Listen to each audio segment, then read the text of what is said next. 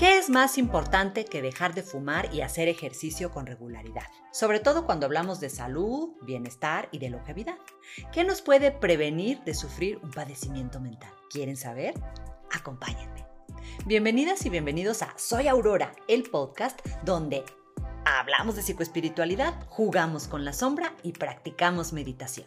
El sentido de vida. El sentido de vida es algo que va un poquito más allá de echarle ganitas y hacer limonada con tus limones.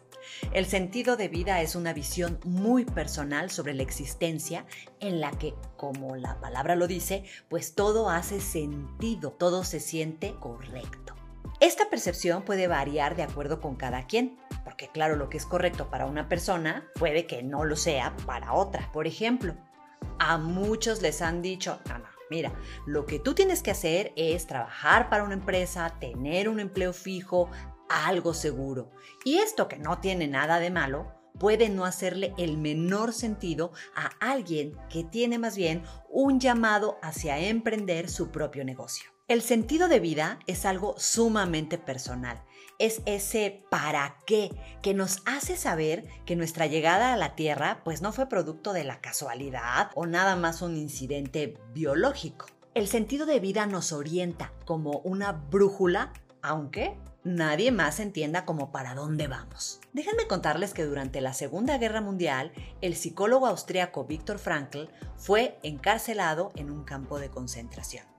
Los nazis mataron a toda su familia, destruyeron el libro que estaba escribiendo y le quitaron finalmente pues todo lo que amaba y todo lo que era importante para él. Desde luego, su libertad en esto. Y aún así, una mañana de invierno, mientras hacía trabajos forzados al aire libre en medio de la nieve, se descubrió mirando al cielo y diciendo para sí, qué bonito día. Y así, Víctor Frankl se dio cuenta de que hay algo algo adentro de cada ser humano, un lugar psíquico y espiritual que nada puede tocar, que nada puede vencer y que nadie nos puede arrebatar. El lugar donde reside nuestro sentido de vida. Sin embargo, a veces nuestra brújula interna pues no manda señales claras y el sentido se pierde un poco. Si te sientes desorientada, desorientado últimamente, no necesitas, por supuesto, llegar al extremo de estar preso en un campo de concentración. Para recordar que que tú estés en la Tierra tiene sentido, te sorprenderá cómo existen acciones sumamente sencillas con las que puedes reconectarte, pues eso, con tu sentido de vida. Una es ayudar a alguien. El servicio nos devuelve el sentido de propósito y nos recuerda que no estamos solos. Maneras de ayudar, un montón. Puedes sacar las cosas de tu casa que ya no necesitas y donarlas a alguna institución. Si tienes los medios, puedes hacer algún donativo en efectivo a alguna causa. O puedes fijarte si por ahí, por donde vives, hay adultos mayores que necesiten que tú les ayudes haciendo sus compras, haciéndoles el súper o simplemente echándoles un telefonazo una o dos veces por semana para preguntarles cómo están. Otra forma de reconectar con el sentido de vida es dedicarle tiempo al ocio. A todos nos han vendido el boleto de que andar de flojos y que ser ociosos no nos va a dejar nada bueno. No, pero andar súper saturados, desbordados de trabajo, déjame decirte que tampoco. Evita que el trabajo te rebase, eso te saca de centro. Y cuando acuerdas, ya nada más te sientes súper triste, súper agotada, súper agotado. No parar es una trampa una trampa porque además socialmente es algo que se aplaude mucho. Uy, no para, nunca descansa. Pero no te dejes llevar por esa energía de que el que se detiene pierde. Porque es al contrario.